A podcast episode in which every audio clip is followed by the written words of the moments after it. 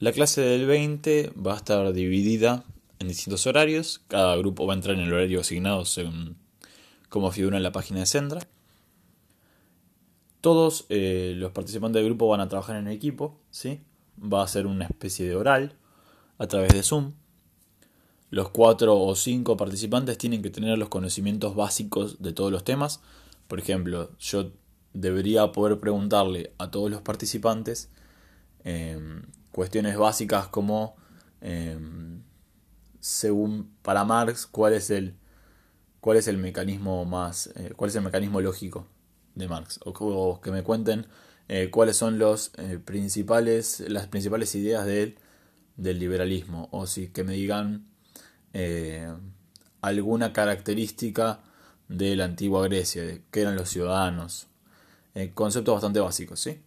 Ahora, cada sujeto en, cada grupo va a tener la tarea de profundizar, ustedes se van a dividir los temas como ustedes quieran, en partes iguales, eh, y profundizar el conocimiento eh, en un determinado tema. O sea, yo a una persona, yo les voy a preguntar, por ejemplo, si van a hacer ocho preguntas.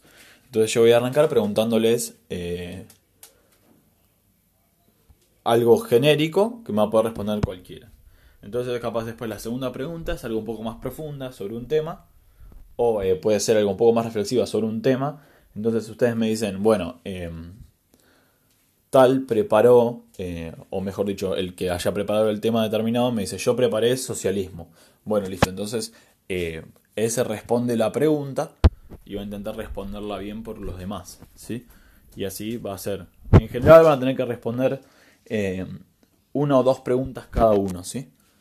Para así completamos las 8 o 10 preguntas. ¿sí? Los grupos que sean de A4 van a tener 8 preguntas, los grupos que sean de 10 van a tener 10 preguntas. ¿sí?